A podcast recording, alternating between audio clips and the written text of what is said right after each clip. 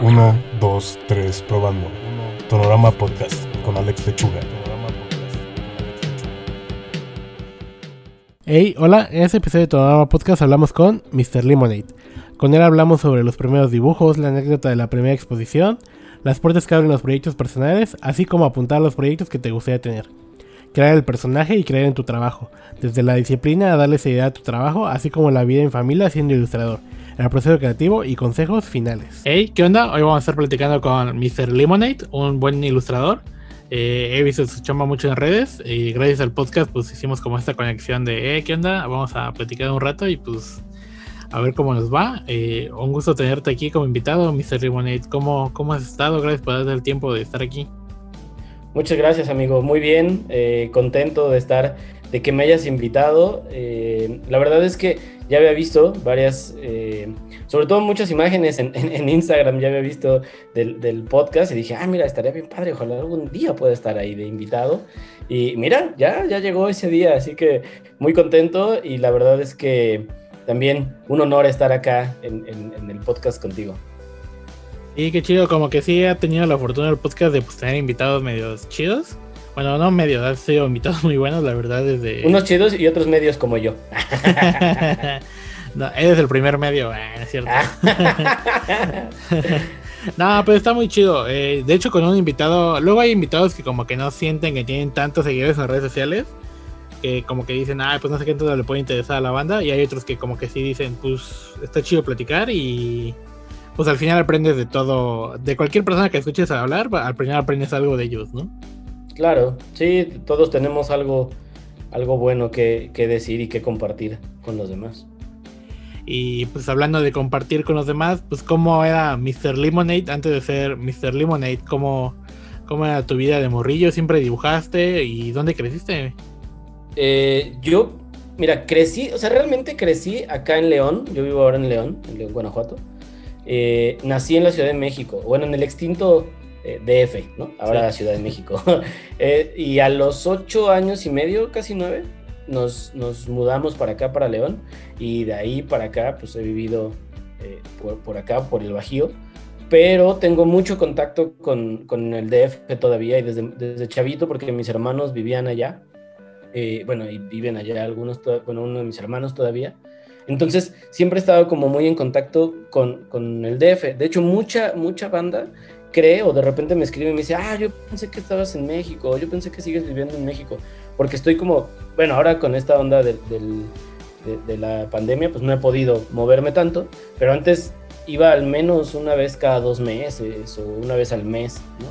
Eh, y entonces, pero muy chiquito llegué acá a, a León y como no tenía amigos, la neta es que eh, fue complicado porque, pues imagínate, llego de la Ciudad de México hablando pues, como chilango a una ciudad que en ese momento, estoy hablando de hace casi 30 años, ¿no? O sea, yo tengo ahorita 36 años, entonces 28 años llegué acá a León, pues la, la, todavía estaba ese estigma, ¿no? De la gente de, la Ciudad de México del DF y era como, ay, vienen los chilangos y tal, y entonces fue complicado incluso hasta para mí, un chavito de 8 años, que en la escuela me decían así de, ah, es que tú eres chilango, seguramente nos vas a robar nuestro dinero.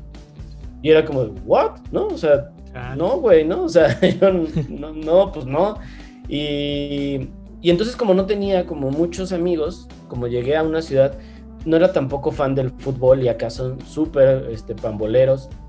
Entonces todos los niños jugaban fútbol, y salían en la calle a jugar fútbol todo el día y yo era como de, güey, yo quiero hacer otras cosas, ¿no? Entonces de ahí surgió un poco el, el, empezar a hacer cosas, digamos, creativas. Me ponía a hacerles, me encantaban las luchas, ¿no? La lucha libre siempre me ha gustado mucho. Entonces tenía mis, mis personajes de, de mis luchadores, estos que comprabas en el tianguis, ¿no? En el mercadito. Eh, y entonces me ponía a pintarles máscaras, eh, hacerles sus capas, hacerles cosas. O sea, siempre como que me, tuve ese gusto como por la onda creativa. Y en la primaria un compañero dibujaba muy bien, o sea, de verdad dibujaba muy, muy bien. Entonces con él empecé a hacer mis primeros dibujos y poco a poco ahí fui como aprendiendo más, a, copiar cosas, a calcar ilustraciones directamente de la pantalla de la tele, ¿no? Le ponía pausa y grababa en una eh, videocasetera, en una beta. Y le ponía pausa y ponía después ahí mi hoja como si fuera una este, eh, como una cama de luz, una cosa así. Y, este, y entonces ahí me ponía a trazar y así empecé a dibujar. Entonces desde muy chavito, te, te digo, 9, 10 años quizá, me nació mucho el gusto por dibujar y de ahí a la fecha pues no se me ha quitado. O sea, siempre tuve como muy claro que quería dedicarme a algo que tuviera que ver con dibujos, ¿no? O sea, no sabía que existía una carrera de, diseño gráfico, por ejemplo. En ese momento no existía tanto como la onda de, carreras de publicidad o de animación o esto que, pues, no, no, era tan fácil. Pero pues lo más cercano fue, estaba creo que entre diseño, diseño gráfico y arquitectura, que los dos era como pues dibujar, ¿no? Obviamente pues en arquitectura era dibujar pues, edificios y casitas. y ya cuando vi que era como demasiado, pues otras cosas como, no, no, que le tuviera miedo a las matemáticas, pero sí era más enfocado a pues, estructuras y este, sacar eh, valores de una construcción y cosas así. Dije, no eso, no, eso no está tan chido. Y entonces fue que me decidí a estudiar eh, diseño gráfico, ¿no? Pero era porque desde muy chavito tenía muy claro que me quería dedicar a algo que tuviera que ver con dibujos. Sí, fíjate que me llegó a pasar lo mismo, que, también estaba como en la misma encrucijada de ah, arquitectura, diseño. Y pues justo creo que también no fue el miedo a las matemáticas, pero sí fue como que en su momento se me hizo un poquito cuadrado y sí tenía como que estas ganas de explorar esta parte más ilustrativa. Y, pero está chido. Eh, y pues fíjate que también de morrillo me pasó lo mismo, como que llegas a un lugar nuevo y es como, ah, pues sí quiero seguir a jugar, pero pues todavía no sé cómo sacar plática, así que mejor me pongo a dibujar, ¿no? Creo que es buena terapia el, el bueno, como buena terapia y buen desahogo y también de morrillo es como puedes dibujar cuatro, cinco, seis horas, ¿sabes? Todo el día sin que nada te moleste. Claro, sí, o sea, y, te digo, como yo no tenía en ese momento tantos eh, amiguitos o tantos con quién salir, o con quién hacer eh, pues otra cosa, o sea, jugar a otra cosa. Siempre me han gustado también los videojuegos, pero, pero era difícil cuando llegué acá porque también varios no tenían, porque en sus casas no los dejaban. Entonces, pues también sí fue esa, como dices, esa escapatoria y ese refugio, ¿no? si así le queremos decir, como para pues, no, no sentirme solo, ¿no? Y entonces era pues dibujar y, y curiosamente Después, pero yo creo que ya está como a mediados de la secundaria, una onda así. Eh, justo el dibujar tanto ya me empezó a dar como pues más amigos, ¿no? Porque entonces ya se acercaban conmigo porque querían que les hiciera dibujos o veían lo que hacía y entonces este, se interesaban un poquito más en lo que estaba yo eh, haciendo. Y entonces también ya después dibujar me dio como, como pues sí, como otro tipo de relacionarme con, mis compañeros, ¿no? O con amigos eh, cercanos.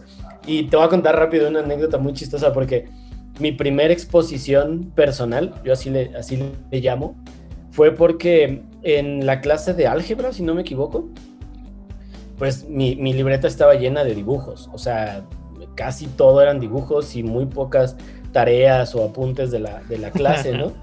Y entonces un día llega el maestro, y era, era un maestro como muy serio, ¿no? Y entonces llega y se enojó conmigo, porque pues, vio que no estaba poniendo nada de atención. Y me quitó la libreta, ¿no? Entonces me quita la libreta y me dice, ah, qué, este, qué bonito, no sé qué, no sé, creo, que hasta, no sé, me dijo unas cuantas malas palabras, eh, ahí frente a todo el salón, ¿no?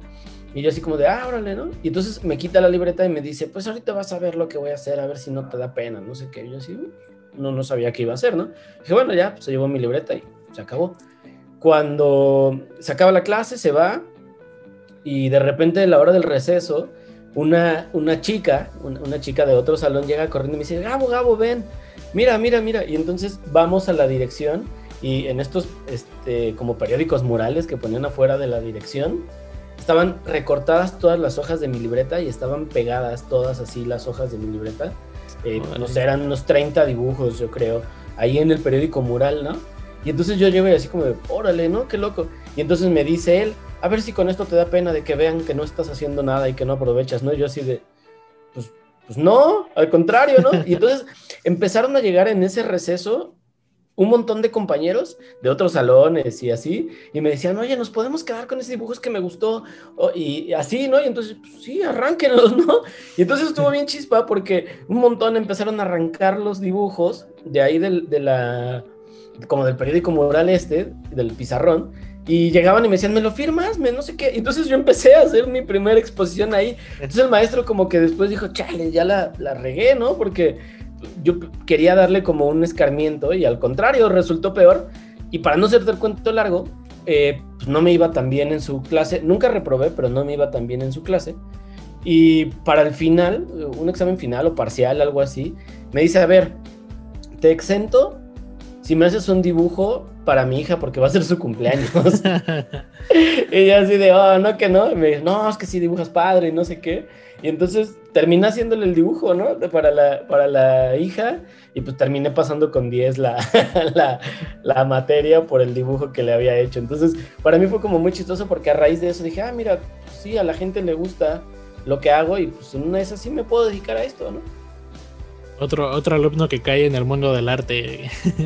Sí, sí, pero estuvo padre, eso estuvo padre y después ya hice hasta como buena, eh, no amistad, pero ya me llevaba muy bien con el maestro porque te digo, yo creo que iba en segundo año de secundaria, entonces me volvió a dar clases en tercero y pues ya era como, ya cotorreábamos, ya sabía él que, que sí ponía atención, porque la verdad es que siempre fui como muy atento a las clases. No era el típico que, me supermataba estudiando o haciendo tareas, pero ponía atención, entonces me iba bien. Y entonces él ya sabía que, pues, tampoco era que no le hiciera caso, simplemente que pues, ponía atención, después me aburría y me ponía a dibujar como para despejarme un poco, ¿no? Y estuvo padre, o sea, esa etapa, toda esa etapa de la secundaria y la prepa, estuvo padre porque dibujé mucho para, como para amigos, y me, digo, me empecé a dar cuenta que, que, pues, que en una de esas sí podía vivir de dibujar. Sí, justo la otra vez estaba platicando, bueno, con otra de las invitadas del podcast, Palmedina, saludos, esto de, llegamos como que a esa plática de cuando uno es morrillo, como que tiene esta libertad de dibujar cosas y como que no está tan preocupado como que la perspectiva o algo así, sino más como este rollo de lo divertido que es dibujar, ¿no? Claro, sí, no tienes limitantes y que justo como dices ahorita, eh, en la actualidad es como bien complicado porque de repente es como de, ah, no, la perspectiva de este personaje o de, esta, de este escenario, de esta ilustración está mal, o el volumen, o la proporción, o, la paleta de color, o sea, como que ya te clavas demasiado en otras cosas y se le va perdiendo en algún punto no quiero decir que siempre, porque lo seguimos disfrutando. Creo yo que, tú también lo sigues disfrutando y se nota mucho en tu trabajo. Pero sí hay momentos en los que no estás tan conforme porque te exiges más, ¿no? Que antes que nada más era hacerlo por, por el gusto de dibujar. Sí, como que conforme empieza a pasar el tiempo, sí te empiezas a fijar como que en más detalles. Pero también creo que es como que, ah, pues uno va sabiendo qué mañas agarrar para que seguir disfrutando esto y y también creo que ayuda mucho los proyectos personales, ¿sabes? Bueno, yo también veo que en tu chamba tienes mucho, sí, mucha chamba con, con marcas y cosas así, pero también tus proyectos personales también te permite como que explorar ciertas cosas que a lo mejor con marcas no lo harías, ¿no? Claro, sí, y, y que yo creo que también eso es, es, parte de lo que a veces buscan eh, justo estas marcas o las campañas, ¿no? Como que de repente ves como lo mismo siempre o como que te estancas en una onda quizá comercial, si lo queremos llamar así, pero cuando empiezas a explorar otras, otras cosas, hasta tus posibles clientes se dan cuenta de eso y dicen, ah, mira, qué chido, yo no pensé que tú pudieras hacer, o, no, no que pudieras, más bien, no pensé que tú hicieras tal estilo o que tuvieras eh, tal gusto por alguna manera de conceptualizar una ilustración. Y entonces cuando te das esa libertad también como que te empiezas a abrir otras puertas a, proyectos o a propuestas diferentes a lo que ya estaban acostumbrados a ver de tu trabajo. Y también es como la otra cuestión, ¿no? De que muchas veces pues las marcas o, o, clientes en general, ¿no? La banda que le gusta tu chamba y te sigue en redes y te apoya y todo eso, es muchas veces porque pues dibujas lo que a ti te gusta dibujar, ¿no? Y no... Hay banda que sí, hay banda que no, pero no sería influenciar mucho como por lo que está de moda. Y creo que cuando el trazo viene de una forma muy honesta, pues se nota, ¿no? Y cuando se nota eso, pues atrae a la gente. Claro, sí, fíjate, por ejemplo, en mi caso, eh, hay muchos proyectos, muchos, que, que no subo a redes, porque obviamente sí son proyectos padres o fueron entretenidos, pero que son como no realmente algo en lo que yo me sienta, eh, digamos, tan identificado o que sienta que soy yo. Como que sí están más sesgados por el proyecto. Eh, tengo muchos proyectos de, animación que, hicimos, por ejemplo, durante un par de años, unos dos o tres años que hicimos para, para Compartamos Banco, con una, con una casa productora del, justo de la Ciudad de México. Y no es que no me hayan gustado esos proyectos, pero no es algo en lo que me siento tan cómodo o que se vea como la esencia, justo esto que decías, de quién soy y de qué me gusta, ¿no? Entonces estaban como mucho más limitados por el concepto, por el proyecto en sí, por los lineamientos de la marca. Y entonces, esos, por ejemplo, no los subo porque es como, bueno, ya la, agencia con la que trabajo obviamente conoce todos esos trabajos, conoce todo ese portafolio que tengo y seguimos trabajando muchos, muchos proyectos con ese estilo, pero no es algo a lo que yo me quisiera dedicar todos los días.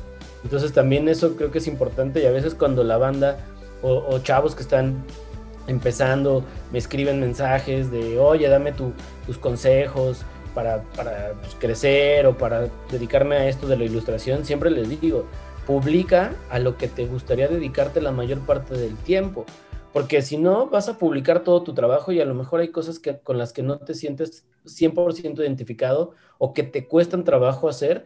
Y en lugar de disfrutarlo, si te cae más chamba de eso, pues te vas a estresar y te vas a frustrar porque a lo mejor no es algo que, que te salga tan fácil o que fluya tan, tan, tan rápido y entonces vas a querer mejor dejarlo porque no es realmente con lo que te sientes cómodo. Entonces, este tipo de cosas sí me pasan a mí mucho porque de repente es como, ah, no, este proyecto sí estuvo bueno, sí, obviamente me da para pagar mis cuentas, pero no es algo a lo que me quería dedicar o quisiera dedicarme todos los días. Y creo que también llega a pasar muy seguido eso, ¿no? Como que, ah, pues muy proyectos chidos, buen cotorreo y todo, pero mm, creo que también son esos consejos que te llegan a dar en la carrera o como cuando le pides como consejos a un ilustrador que tiene más experiencia que tú eh, sí, la típica de no, pues sube a tu portafolio proyectos que a ti te gustaría que te llamen por esos proyectos, ¿no? Sí, porque, porque también tú vas este, guiando a, la gente a que te contrate o a, que vean eh, qué es lo que disfrutas más hacer. y, pues obviamente eso te va a dejar más satisfacción a lo mejor no económica al principio, pero sí que te sientas como más pleno y fluyan mejor los, los proyectos y vayas creciendo como de una manera más orgánica, sin, sin forzarte tanto a, chin, es que a fuerza tengo que hacer esto que no me siento cómodo haciéndolo. Oye, y entre sentirse cómodo y encontrar como que es detrás honesto, una de las cosas que es mucho como la identidad de uno es el, nombre, ¿no? Y pues cómo, cómo empezó esta personalidad, este personaje de Mr. Lemonade, ¿de dónde salió el nombre? Pues mira, eh, desde muy chavito, igual, eh, conviví mucho con mi abuelo paterno. Eh, gran parte del tiempo la pasaba con él porque mis, papás trabajaban, entonces pues, mi abuelo iba por mí a la escuela, estábamos juntos casi todo el día, jugaba conmigo, y algo que, que pasaba mucho con él es que para todo me daba limón ¿no? Entonces, que si me dolía el estómago, me daba limón, que si no sé qué, me daba limón, que todo, ¿no? Y obviamente yo a toda la comida eh, le pongo limón, ¿no? O sea, como que el, limón y yo así, el limón como tal, la fruta, pues siempre estuvimos muy vinculados y yo lo tengo muy vinculado con mi abuelo, ¿no? Incluso en la casa donde llegamos a vivir acá, León, había un árbol de limón muy grande y con mi abuelo nos poníamos a bajar limones, ¿no? Entonces él hizo un, un ganchito y nos poníamos las tardes nos la pasábamos ahí de repente bajando limones y haciendo agua de limón y que paletas y todo esto. Entonces el limón siempre estuvo como, o ha estado como muy presente. Incluso el día que falleció mi abuelo, eh, yo, yo había ido a nadar con unos amigos un par de días, un, día antes, si no me equivoco. Y yo soy alérgico al sol, entonces me afecta mucho el sol. Y estaba muy, muy, muy quemado de la piel. Tenía quemaduras de segundo grado en la piel. Entonces, eh, una tía, el día que fallece mi abuelo, que estamos ahí velándolo, llega y me dice, a ver, te voy a curar, ¿no? Y yo así de, ah, ok. Y me dice, ve y acuéstate. Estábamos velando a mi abuelo en la casa donde él falleció, donde vivía. Y entonces me dice, ve, acuéstate a una cama y ahorita voy y nada más, pues quítate la... Traía yo como una sabanita porque ni siquiera me podía poner una playera, ¿no? Y este, me dice, y ahorita voy y te, y te, curo. Y yo así, ah, órale. Y entonces voy, me acuesto a la cama donde, donde dormía mi abuelo, me quito la playera, me acuesto boca abajo porque la espalda era lo que tenía más eh, lastimado por el sol. Y llega mi tía con un tazoncito, un platito como con unos cuatro o cinco limones partidos a la mitad, ¿no? Y entonces todos le dijeron así como de, no, ¿cómo crees? O sea, está quemado del sol, está la piel toda irritada, lo, o sea, vas a hacer un ceviche en su espalda, ¿no? Y entonces ella dice, no, no, no, a ver, espérame. Y entonces me empieza a exprimir limón en la espalda y sea, no se lo recomiendo a nadie porque la verdad es que no sé si eso sea lo mejor, pero para mí en ese momento me alivió muchísimo. O sea, yo sentía cómo salía así todo el, el, calor, ¿no? Y todo lo quemado. Y dormí súper bien, al día siguiente como, como si nada, se tenía obviamente un ligero, eh, una ligera molestia, pero no, pues, un 95% menos de lo que tenía el día anterior. O sea, sí, para, entonces para mí como que el limón hasta el último día que, que pues, estuve, digamos, en contacto con mi abuelo físico, que estaba ahí su, que lo estábamos velando, su cuerpo. Entonces dije, wow, algo tengo que hacer con el limón, ¿no? Y durante muchos años yo firmaba mis, mis trabajos, mis ilustraciones como Gabo, ¿no? Así Gabo, Gabo Galicia, y así lo firmaba. Entonces llegó un punto en el que tenía un proyecto que quería ser un personaje que fuera a catar limonadas a restaurantes o a bares o a cualquier lugar y ese personaje se iba a llamar el Mr. Lemonade, ¿no? Entonces, eh, total que nunca pude hacer el proyecto, nunca, se, nunca lo pude armar como quería. Y llegó un punto en el que dije, a ver, ya tengo que ponerle un nombre a, pues a este proyecto, ¿no? De ilustración, digamos, profesionalizarlo y como que darle una, una identidad diferente a lo que soy yo como Gabo. Y entonces adopté ese personaje que según era el que iba a catar las limonadas para convertirlo al, pues, a mi seudónimo de, ilustrador, ¿no? Y de ahí surge el, el, Mr. Lemonade. Y bueno, y Mr. Lemonade como tal en inglés, sí fue una onda meramente mercadológica. Y dije, a ver, pues algo que, o sea, que pueda funcionar no solamente para México, sino como para cualquier otro lugar y que se puedan sentir identificados otras personas. Y de ahí surge, ¿no? Como el Mr. Lemonade. Y, y es, digamos, en resumidas cuentas, un eh, tributo, homenaje a mi abuelo paterno y a esa relación que tengo con él y con el, y con el limón. ¿Y, qué tal ese salto de, ah, pues ya es el nombre que decido ponerme para ilustrar y para ese proyecto?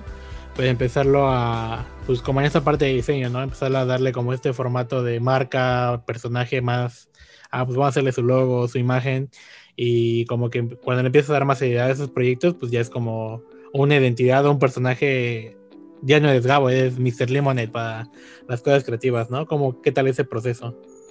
Al principio sí me costó trabajo, ¿eh? O sea, al principio me costó trabajo porque también era como, como, como el decir, bueno, me estoy separando, a fin de cuentas, en dos partes, ¿no? En, mi vida personal, si, si queremos decirlo, y en, la vida profesional. Y entonces al principio me costaba. Esta onda de la imagen y todo se fue dando como muy, muy orgánico, casi no lo, no lo forcé, o sea, sí decía, ah, bueno, sí me quiero llamar así, y poco a poco ahí iba medio firmando cosas, o hacía que la limonadita o el limón, y ahí como que iba eh, metiéndolo poco a poco, ¿no? Y después lo que me costaba más trabajo, creo que fue cuando, justo a, la par de que empecé como, como Mr. Lemonade, eh, me empezaron a surgir como oportunidades de ir a dar talleres o conferencias o, charlas a muchas escuelas o, empresas o así. Y entonces era, ahí era más bien más curioso porque de repente llegaba y pues me saludaban y me decían, hola Mr. Lemonade. Y yo casi como de, ¿a quién habla, no? O sea, porque todavía no me sentía como tan identificado con eso y me costaba trabajo. Entonces le decía, no, dime Gabo.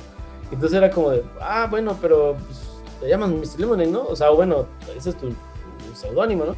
Sí, pues sí, pero no, dime Gabo. Y ahora ya no, o sea, ahora sí ya, de hecho hay mucha gente que no sabe mi nombre.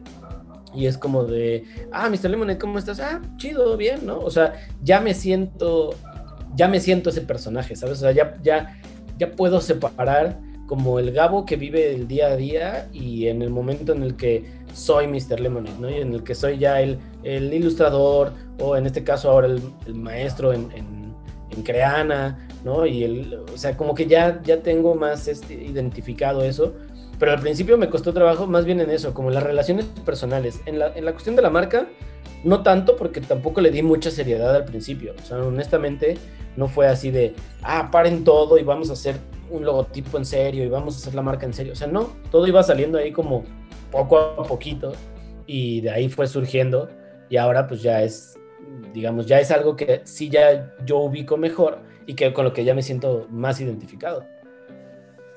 Sí, fíjate que luego he platicado con un amigo y él dice que pues por mucho que esté tu nombre real o no de cercano a tu nombre de artista, pues te creas un personaje, ¿no? Bueno, mi nombre es mi nombre de acta de nacimiento es Alejandro Lechuga, ¿no?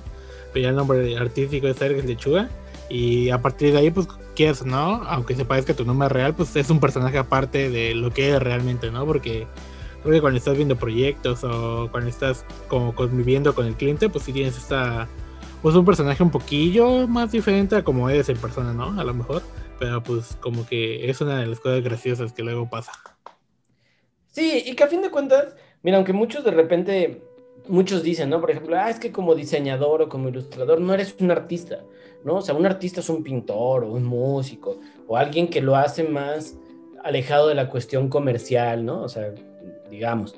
Pero no es cierto. O sea, a fin de cuentas, cualquier persona que, que expresa gráfica o sonora o visualmente o sensorialmente algo, creo que es un artista. Y entonces, si partimos de esa parte del, del, ok, soy un artista, llega un punto en el que justo pasa esto, empiezas a convertirte en ese, pues en ese personaje o en ese ser diferente y que tiene que actuar, aunque no quieras, de una manera diferente. O sea, no es lo mismo eh, a lo que voy es, no es lo mismo que, por ejemplo, en tu caso, ¿no? Que vas a pintar un mural, a algún, algún festival o alguien te contrata, tienes, además de ser muy bueno, tienes que creértelo y saberte bueno. Entonces, parte de creértelo a veces es esta onda de llegar y decir, sí, yo soy el artista, yo soy el que hace eso, ¿no? Y, y es curioso porque sin afán de, hacer menos a los demás,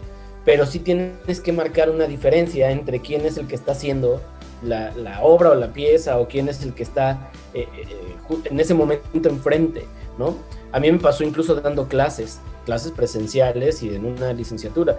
Yo les decía a los chicos, es que pregúntenme por qué estoy acá enfrente, ¿no? Y pasa lo mismo en cualquier ámbito. Y te das cuenta, cuando, cuando conoces a ese artista o a esa persona que está enfrente exponiéndose o haciendo un mural o haciendo una conferencia o ilustrando lo que sea, eh, tiene ya cierta trayectoria, cierto trabajo que necesitas creértelo y aparte y a veces el creértelo pues es generar ese personaje, ¿no? Y que ya te vean y que tiene cierta manera de vestir. O sea, en mi caso, eh, se ha hecho como parte de mi identidad como Mr. Lemonade del traer gorra, siempre, ¿no? A mí me encantan, o sea, me encantan las traer gorras, pero ahora ya es, o sea, ya como que hasta me dicen, ah, de repente me ve alguien en alguna plática o algo así, me dicen, ah, ¿y tu gorra? ¿O por qué hoy no traes gorra, no? y es como de, ah, órale, entonces ya eso ya se volvió quiera, aunque yo no quiera, parte del personaje. Entonces ya sé que cuando salgo a algún lugar eh, y voy a dar una plática, tengo que hasta llevar el outfit, ¿no? O sea, o este vestuario del personaje. Y no es que todos los días yo ande en mi casa con la gorra o con los lentes o con ciertos tenis. O sea, ya es parte de la, vestimenta del, personaje. Y es válido, ¿no? Para muchos, a muchos no les gusta porque es como de, ay, no, ya es la pose o es la onda falsa, pero es no es cierto, o sea, tienes que tener esa imagen por la que la gente también te reconozca y como bien decías tú, no solamente es el logo o, la firma, ya también eres tú como una marca, ¿no? Y eso es lo complicado y eso es lo que a veces no es tan fácil que mucha gente logre eh, construir, ¿no? Cuando ya logras que te identifiquen por muchos factores más allá de tu trabajo o de una firma o de un logotipo. O sea, que ya vean a una persona con barba y gorra y, que hace ilustración y que me ha tocado, que de repente digan, ah, se parece a Mr. Lemonade. Y es como wow, ¿no? O sea, ya quiere decir que ya, ya logré quedarme en la mente de varias personas con esa imagen o con ese, sí, con esos, eh, digamos, elementos que forman la marca, si así le queremos decir, Mr. Lemonade, ¿no? como que se va construyendo poco a poco conforme uno avanza, ¿no? También es como, pues igual a lo mejor por X o Y razón la gorra te empieza a servir como que, ah, pues si llegas a pintar modal ocupas mucho la gorra, pues la banda como que te empieza a asociar con esa característica, ¿no? O ciertos trazos eh, empiezan a, ser muy alineados a lo que es Mr. Lemonade, ¿no? En este caso. Pero creo que también es mucho prueba y error, ¿no? Como que también es, bueno, esta es mi marca, esta es mi identidad, pero pues cuando estás empezando te tienes que ir descubriendo y tienes que ver cómo hacia qué lugar va a ir tu trazo y estilo, ¿no? Esto de, pues se va construyendo poco a poco, ¿no? Que también es parte de la personalidad ahí. Claro, y también de ir evolucionando, porque si no te quedas estancado. O sea, y en la actualidad yo creo que es mucho más complicado porque existen tantas opciones y existen, eh, ahora digo, tú entras a Instagram y ves a infinidad de personas que son súper talentosas. Entonces, si tú, no, si tú no evolucionas y tu arte y tu trabajo y tu marca y todo no evoluciona, pues es bien fácil que te quedes estancado y que te pasen muchísimos, ¿no? Y digo, no es una, no todo es una competencia, pero a fin de cuentas sí es mantenerte eh, pues activo, porque si no trabajas o si no haces las cosas, no comes, ¿no? O sea, sí, o no pagas tus cosas. Entonces, también eso es parte del, del, reto. O sea, no nada más es decir, ah, pues dibujo padre o dibujo bonito, es, bueno, sí, ¿y qué más hay? ¿No? O sea, ¿qué viene después de eso? O sea, yo veo, por ejemplo, en tu caso, que, que que no solamente es dibujo padre, es también hago, hago murales, que, que, ya el pasar de una ilustración tradicional o digital a un formato de 10 por 5 o de 20 por 5, no sé, es complicado, o sea, tiene otros, otro, eh, otro reto, ¿no? O sea, entonces ese tipo de cosas pues van marcando la evolución artística y profesional de alguien, entonces pues te da más herramientas para poderte mantener activo y sobre todo eh, mantener un, nivel de trabajo, que, es lo que todos queremos, ¿no? O sea, eventualmente todos queremos tener trabajo. Y como dices, también como que las chambas que van saliendo, pues empieza a darte como esta confianza de creértela, ¿no? De que, ah, pues sí soy diseñador, pero pues también soy ilustrador y como así como soy ilustrador te lo puedo resolver en un ambiente artístico, más diseño, como tú veas, pero todos esos proyectos te ayudan a, a, querértela. Eh, para ti, Mr. Lemonade, ¿cómo fue? ¿Cuál dirías que para ti que fue ese proyecto que te ayudó a creértela, que, que fue como que un boom para ti? Pues ya tiene, ya tiene un rato, pero fue eh, hacer las... Hice, hice dos empaques para la edición especial de Tostitos de Día de Muertos. Si no me equivoco, ya tiene unos cinco años, cuatro o cinco años, o más, no sé, seis. eh, este proyecto creo que para mí fue el primero que dije, wow, ¿no? O sea, ya que una marca eh, como Tostitos, de una empresa como PepsiCo, ya se fije en mi trabajo y pueda yo tener la posibilidad de, tener un producto especial en un anaquel, para mí fue como, órale, sí va en serio, ¿no? Y sí se puede. Creo que, creo que ese, ese fue el primero. Ya como Mr. Lemonade, porque hubo uno muy curioso con Cemex, que yo, yo antes trabajé durante 13 años en un canal de televisión acá en León, bueno, en varios, dos canales de televisión acá, como conductor. Entonces, también justo esta parte de lo que decíamos de cómo elegir, ¿no? Y de cómo saber a qué me quería dedicar.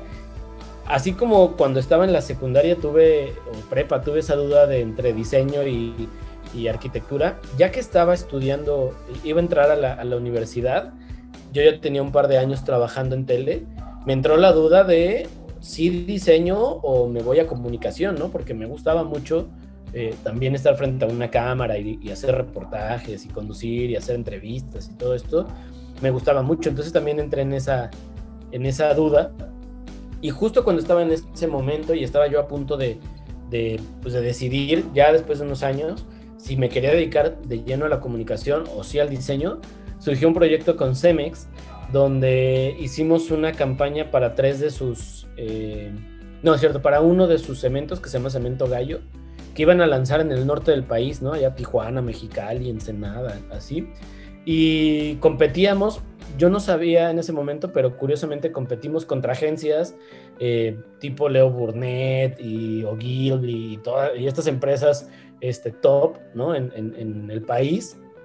Y estábamos compitiendo Caro, en ese momento, este, que trabajaba también dando clases, yo que trabajaba en el canal y un amigo que trabajaba conmigo en el canal, que él era el que hacía los guiones. Nosotros tres éramos nuestra mini agencia en ese momento, ¿eh? porque tampoco era que trabajáramos juntos varios proyectos, solamente ese eh, lo trabajamos juntos porque pedían ellos una campaña de unos piropos y entonces por azares del destino les dije, ah, sí, nosotros podemos generar la campaña y me dijeron, ah, perfecto, entonces nos quedamos con ustedes. ¿No? Ya unos meses después me, enteré que pues justo estaban también buscando una propuesta, te digo, con estas agencias y fue como de, wow, ¿no? O sea, tres pelafustanes ahí que están apenas empezando y que ni siquiera se dedican a esto de forma, eh, digamos, de tiempo completo, ¿no? Eh, lograron quedarse con esa campaña que primero te digo empezó en el norte del país y después se hicieron varios espectaculares que estuvieron en otras este, en otros estados de, la República y, y, después en playeras y en más cosas. Entonces fue como, wow, ¿no? Para trabajar para una empresa como Cemex, así, eh, pues, sin tener realmente un, ni siquiera un departamento de ventas, o sea, nada, éramos tres güeyes ahí eh, jugando a, a tener un, un, proyecto de una agencia de ese tipo, ¿no?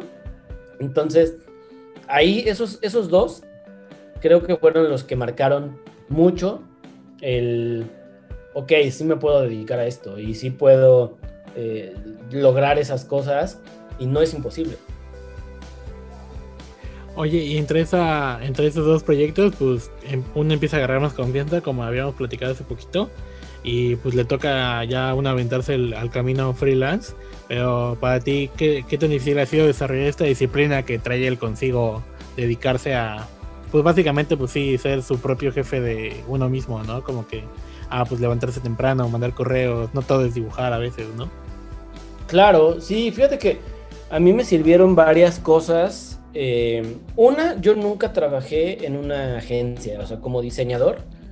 Eh, incluso desde que salí de la carrera, como ya te digo, compartía como el estudiar con trabajar en la tele, o en la televisora en este caso, eh, nunca, nunca fue como el, ah, bueno, me voy una agencia ni hacer mis prácticas. O sea, mis prácticas yo las hice en la universidad.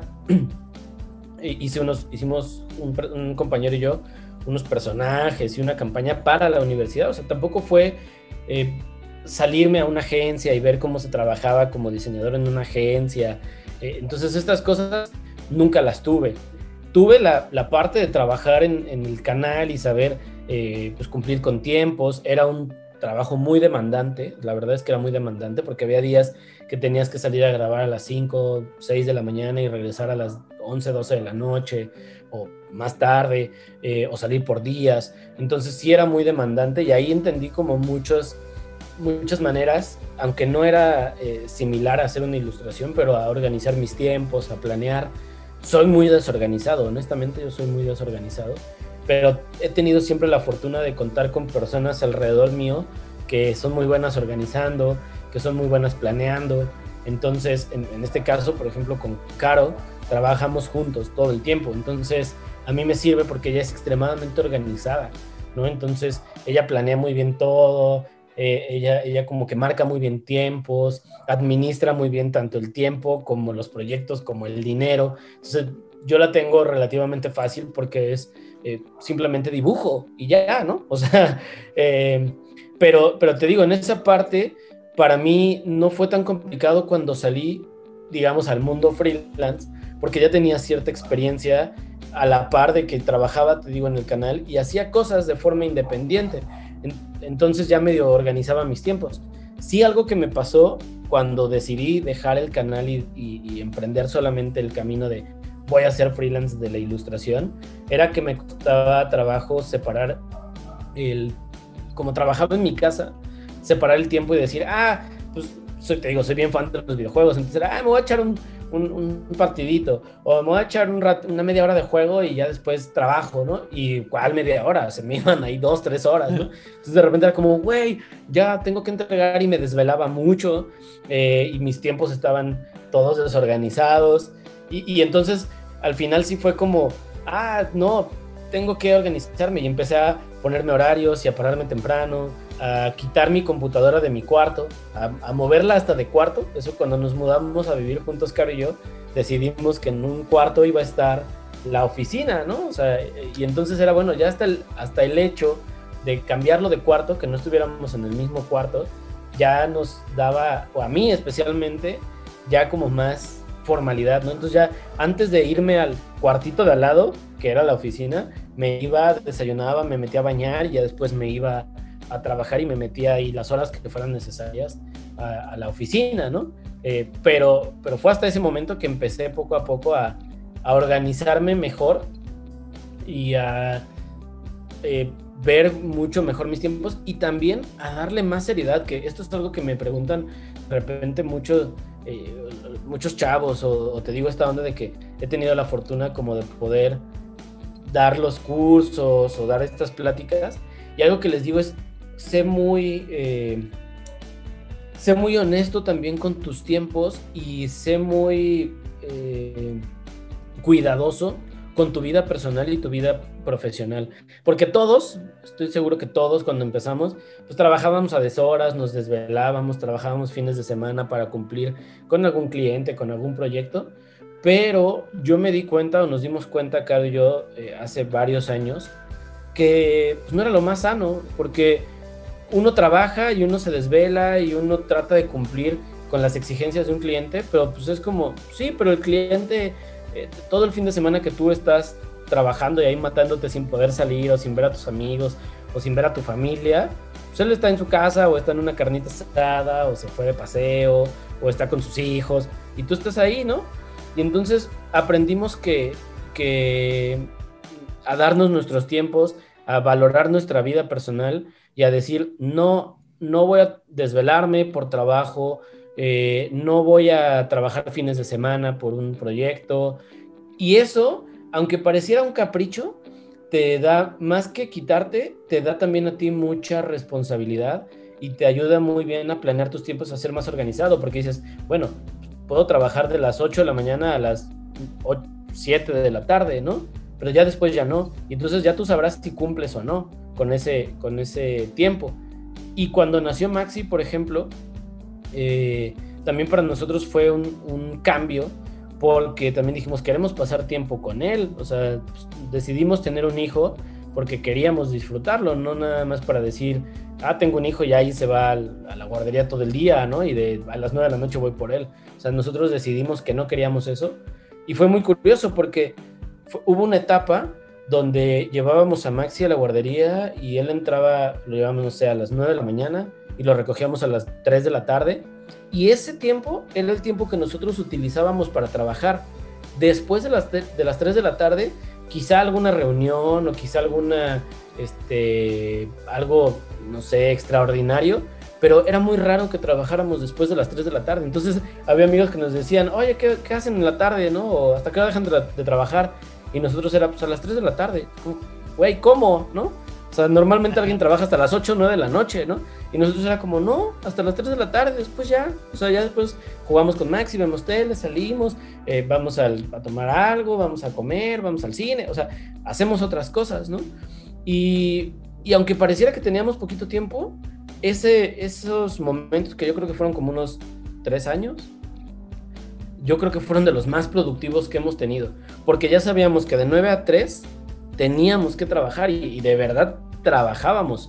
O sea, era dedicarle mucho, concentrarnos demasiado, ser muy productivos.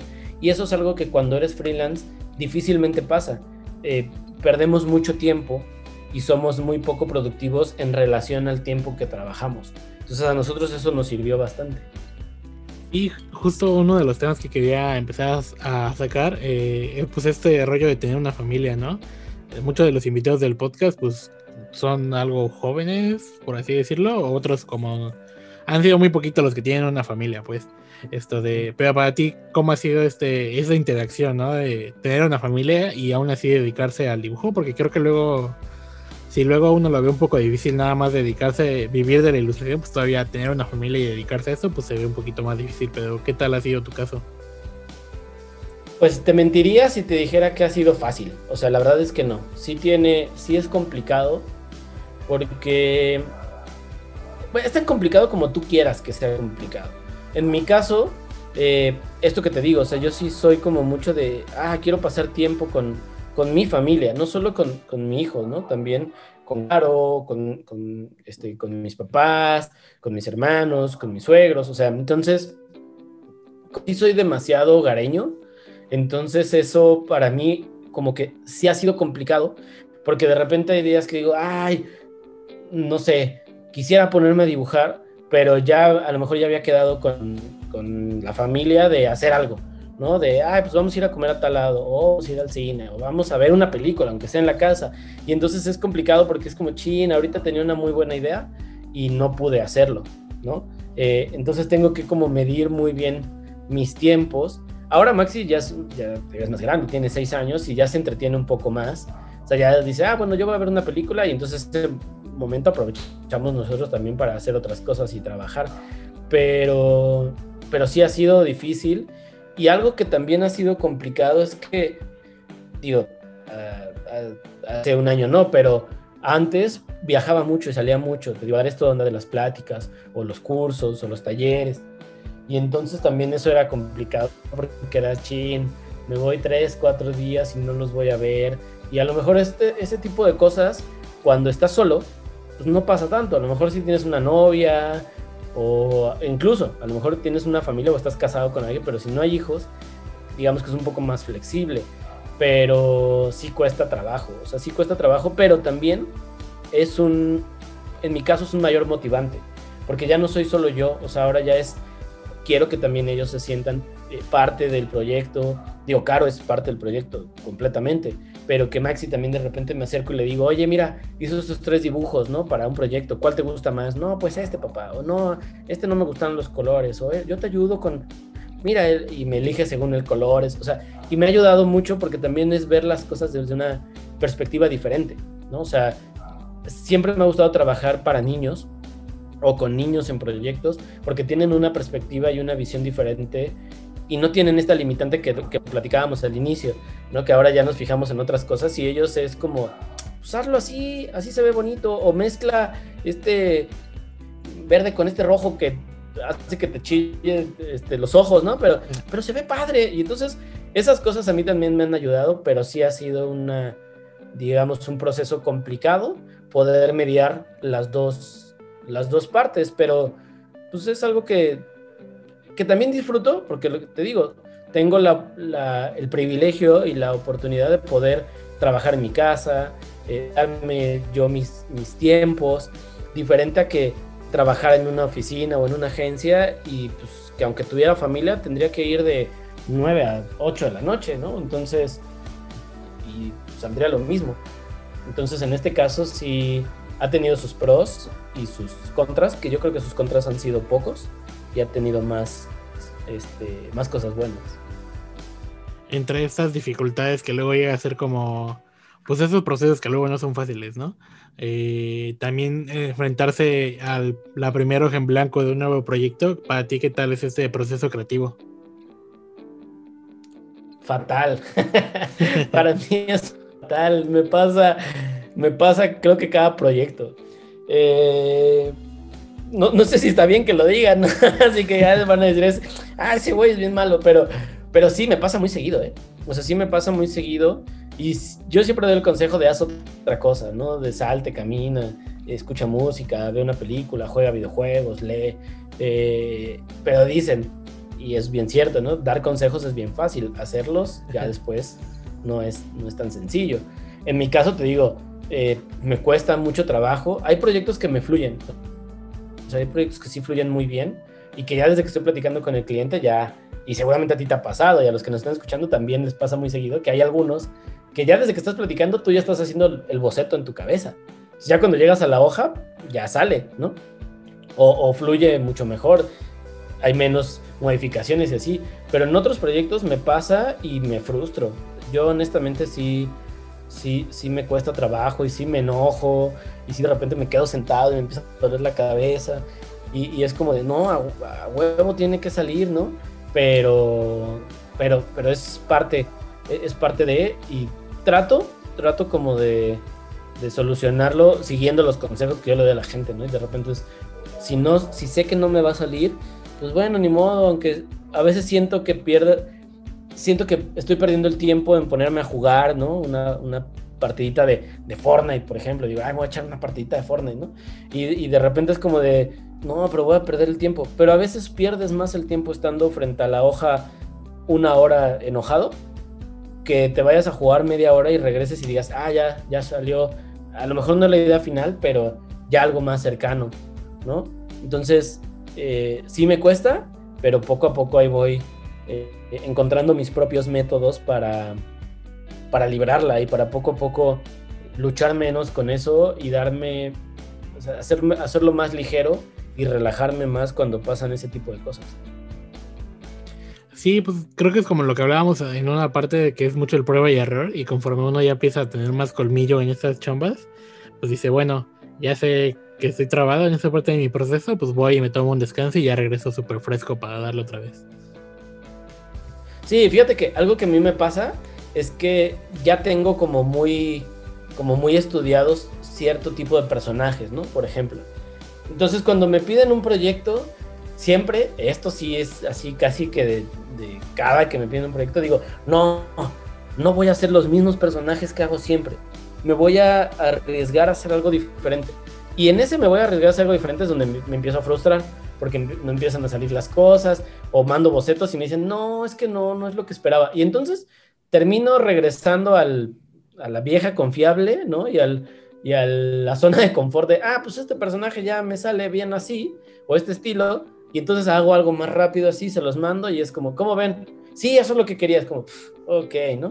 Eh, eh, pero no me gusta, a mí honestamente no me gusta tanto eso, a pesar de que sé que ya tengo hasta cierto punto dominado eh, e-, esa, esa manera de resolver las cosas, siempre trato como de proponer cosas diferentes y de hacer algo diferente para también yo exigirme, y esto que hablábamos hace rato de, ir evolucionando, ¿no? Y de ir creciendo profesionalmente y exigiéndome hacer cosas que no sean lo mismo todos los días. Sí, ¿no? Que luego como que uno puede quedar como en esa zona de confort de, ah, bueno, pues ya me la sé y saco el ABC de mis personajes, pero pues siempre puede caer el conflicto de la zona de confort, ¿no? Y cuando caes en la zona de confort creo que luego es difícil salir de ahí y más que difícil salir de ahí, pues es como que luego el reinvertar, reinvertar, reinventarse está cañón, ¿no? Sí, es más difícil. Sí, sí es más difícil porque terminas, pues, obviamente haciendo lo que te cuesta menos, no que te cueste menos trabajo. Bueno, sí, te cuesta menos trabajo porque ya lo tienes dominado. Obviamente te cuesta menos porque ya tienes mucha experiencia, porque ya lo practicaste lo suficiente, ¿no? Pero también a veces creo que es el caer en eso, a lo mejor te puede dar un poco más de trabajo o una carga de trabajo un poco más pesada y que tienes que resolverlo pues así, a la, a la zona de confort o a, la, o a lo que ya dominas.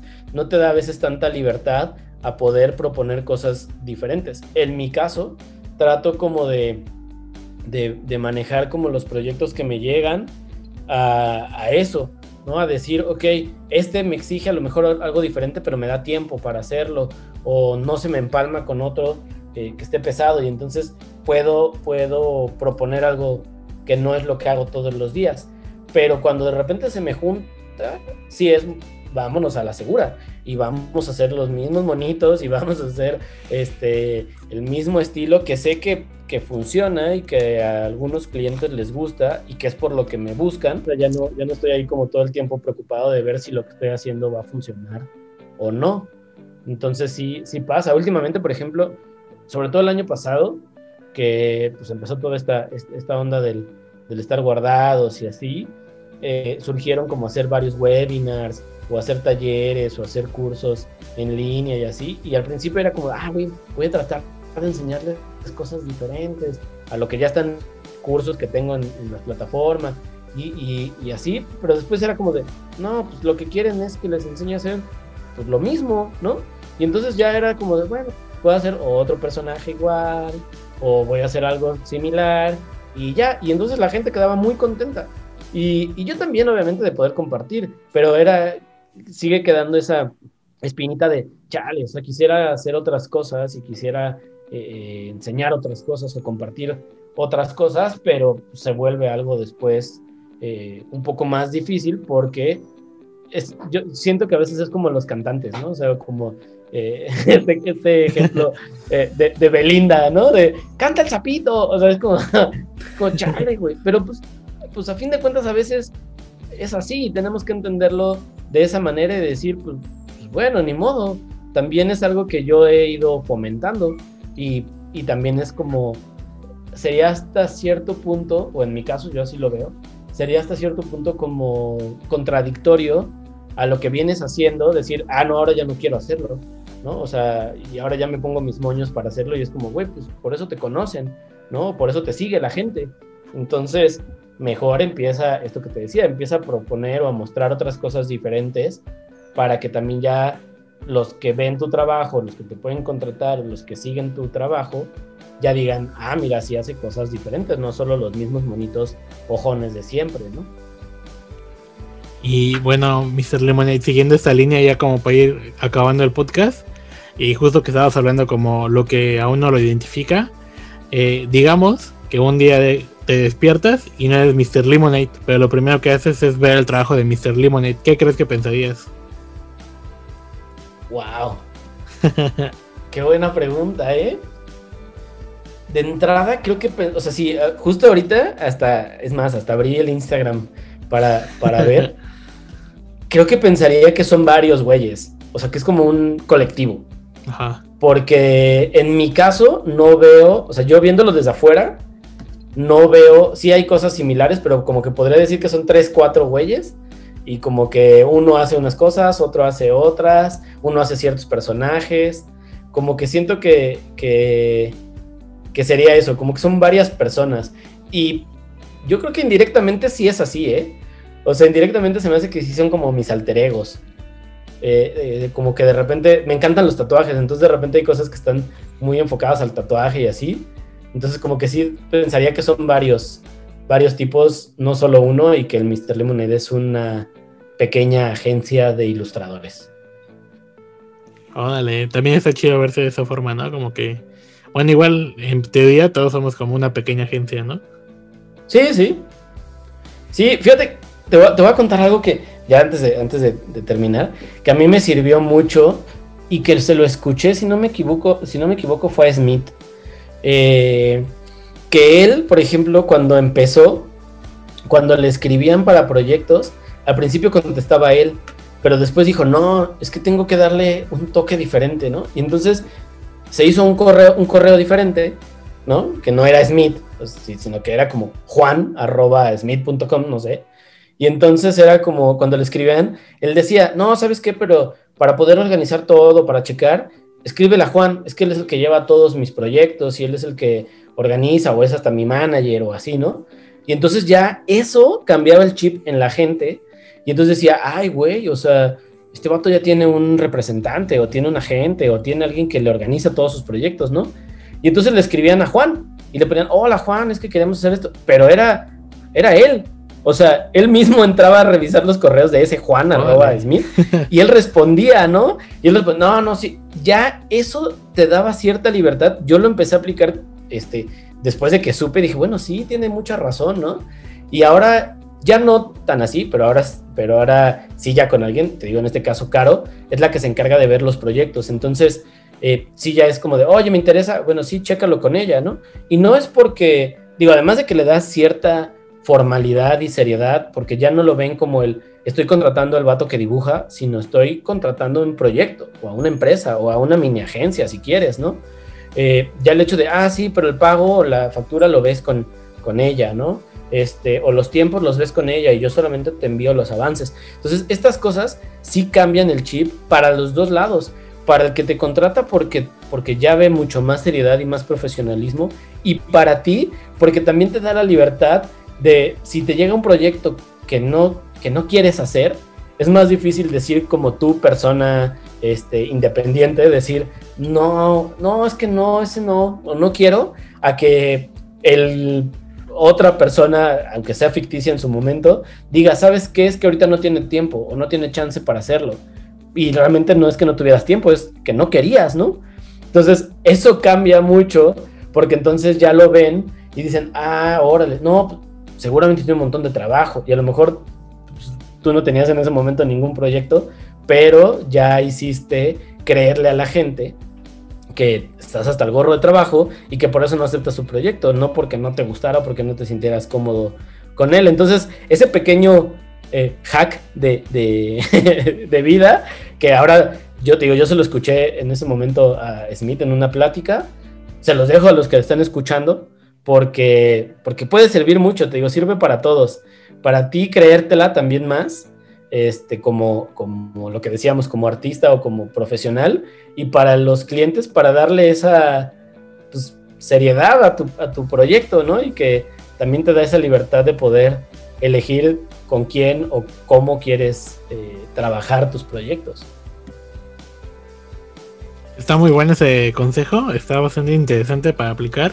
Y pues para ir acabando el podcast, Mr. Lemonade, ahora, ¿qué consejo te gustaría darle a ti a la pandilla que va empezando? O en su caso que ya lleva tiempo, pero anda medio estancado. Pues yo les diría lo que por lo general este, le digo a la banda, que, que no se desesperen, que esto pareciera por, por la época en la que vivimos, o sea, no ahorita por esta situación del encierro, sino en general por las redes sociales, por la información que pasa tan rápido, eh, pareciera que todo tiene que ser muy rápido. Y tanto las cosas buenas y malas o lo que sea te tienen que pasar rápido. Y no es cierto. Yo el mejor consejo que les puedo dar es que, sean muy eh, persistentes, que sean muy tenaces, que sean muy resistentes también a la situación, porque siempre digo, esto es eh, una carrera de resistencia y no de velocidad. Las cosas que llegan rápido es muy, es muy probable que también se terminen rápido, ¿no? Entonces, a algo que puedes ir construyendo con el tiempo y que puedes ir perfeccionando y que puedes ir madurando. Eh, una fruta, si se cae y te la comes verde, ah, porque se cayó rápido, te vas a ver mal y vas a decir, ya no quiero esto, ¿no?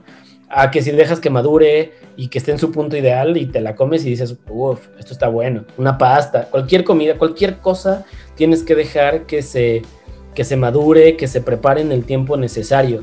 Y una carrera profesional es lo mismo, tienes que dejar que las cosas vayan fluyendo y poco a poco. Si es bueno ver lo que están haciendo los demás, a fin de cuentas las comparaciones son necesarias para seguir eh, avanzando y mejorando y ser críticos con nuestro trabajo, pero no ver que si a fulanito le está yendo muy chido y está haciendo muchas cosas y tuvo a lo mejor fama de, momento o explotó de repente, decir, ah, yo ya no y, y, ya frustrarte y desesperarte decir, ya no sirvo para esto, porque a veces esas personas que rápido llegaron al, a la cima, pues rápido bajas, ¿no? O caen.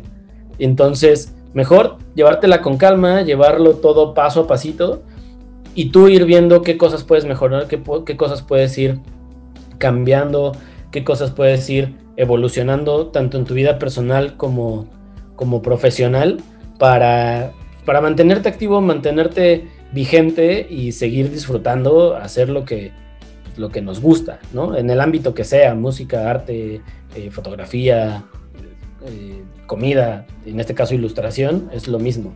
Eh, creo que el consejo sería ese, relájense y paso a pasito y poco a poco las cosas van a ir, van a ir llegando. Muy buenos consejos y pues muchas gracias Mr. Lemonade por darle el tiempo. Fue una increíble plática, me la pasé muy bien y pues muchas gracias. Saludos y pues unas últimas palabras que quieras dar. No, pues al contrario, muchas gracias a ti eh, y qué chido que, también el, el, proyecto y el podcast vaya vaya también. La verdad es que yo admiro mucho tu trabajo, me gusta mucho lo que haces. Eh, me encantan tus murales, entonces está bien padre poder colaborar primero ahorita en este proyecto y ojalá en algún momento se pueda colaborar en una pieza los dos juntos este, ilustrando. Eso creo que estaría bien chido y pues muchas gracias por también invitarme y darme espacio en, tu, en el podcast. Sí, muchas gracias. Igual el sentimiento es mutuo. A mí me gusta mucho tu chamba. Es una que bastante agradable para el ojo y me gusta mucho. Y pues fue bueno coincidir en este proyecto. Y pues seguramente más adelante habrá más cosas donde podamos colaborar. Y pues muchas gracias a la banda que escuchó el episodio. Nos vemos en el siguiente. Adiós. Esto fue todo. Muchas gracias por escuchar Tonorama, podcast con Alex Lechuga.